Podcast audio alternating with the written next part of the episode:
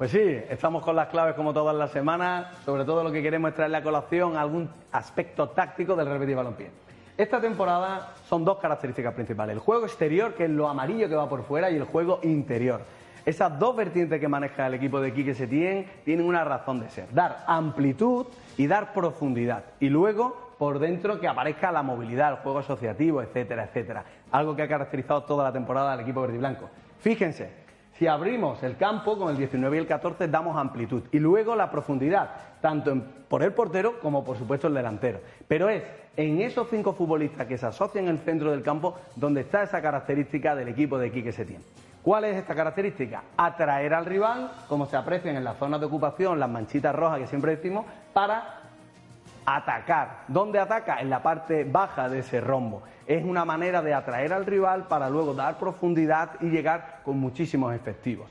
Son patrones que se han repetido a lo largo de toda la temporada, sobre todo en la segunda vuelta. De ahí que esta manera de afrontar los partidos de Quique Setién le llamemos el rombo. Fíjense cómo atacando hacia la derecha prácticamente es un rombo exacto y después un juego asociativo por el centro. Eso es una manera de jugar al fútbol que ha marcado tendencia en la primera división española en esta segunda vuelta.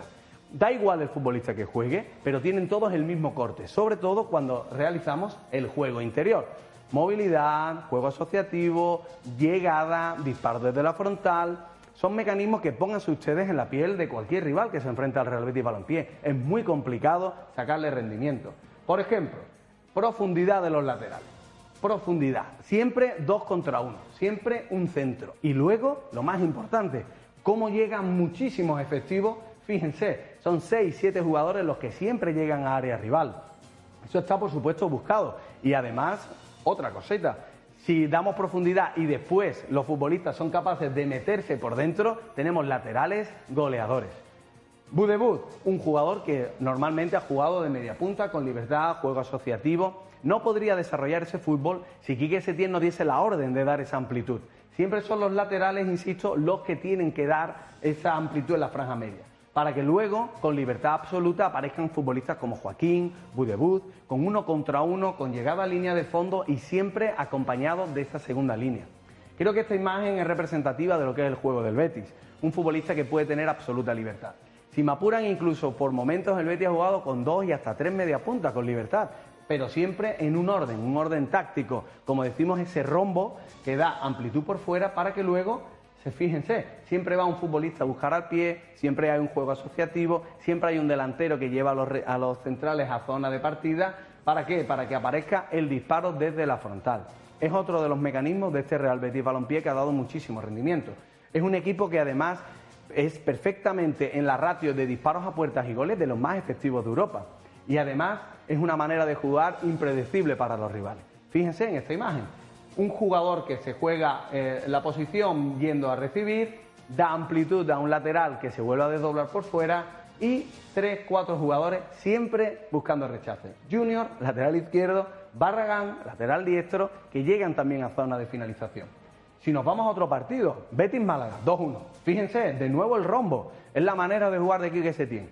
Van a dar amplitud en la zona media y van a dar profundidad. Siempre dos laterales muy abiertos que permitan el juego por dentro.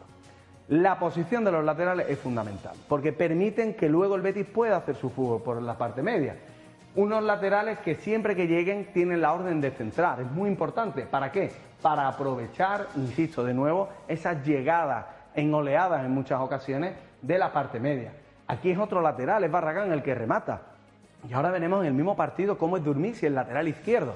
Insisto mucho en que no importan los nombres, importa la posición. Y también, por supuesto, la idea de Quique Setién y de Eder Sarabia, dar esa personalidad al Betis para que por dentro aparezcan los jugones, los futbolistas de juego asociativo. Si esa amplitud se hace al mismo tiempo por derecha y por izquierda, permite que un futbolista como Fabián se acerque a la frontal del área, levante la cabeza y arme el disparo. No es casualidad, insisto, por eso lo traemos a colación. Y si fijamos en el Atlético Betis, por ejemplo, se repiten los automatismos. El rombo de Quique Setién, cómo atrae al rival para dar amplitud por fuera y aparezcan por dentro los futbolistas.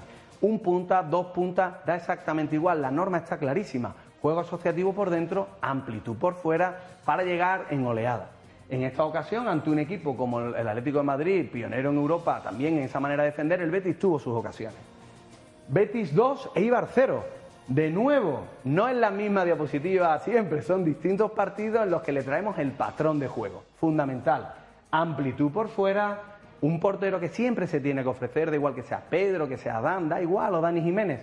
¿Para qué? Para que por dentro aparezcan la superioridad numérica. La valentía de este cuerpo técnico reside en buscar a futbolistas del mismo perfil, en principio no defensivos, para generar ocasiones de gol.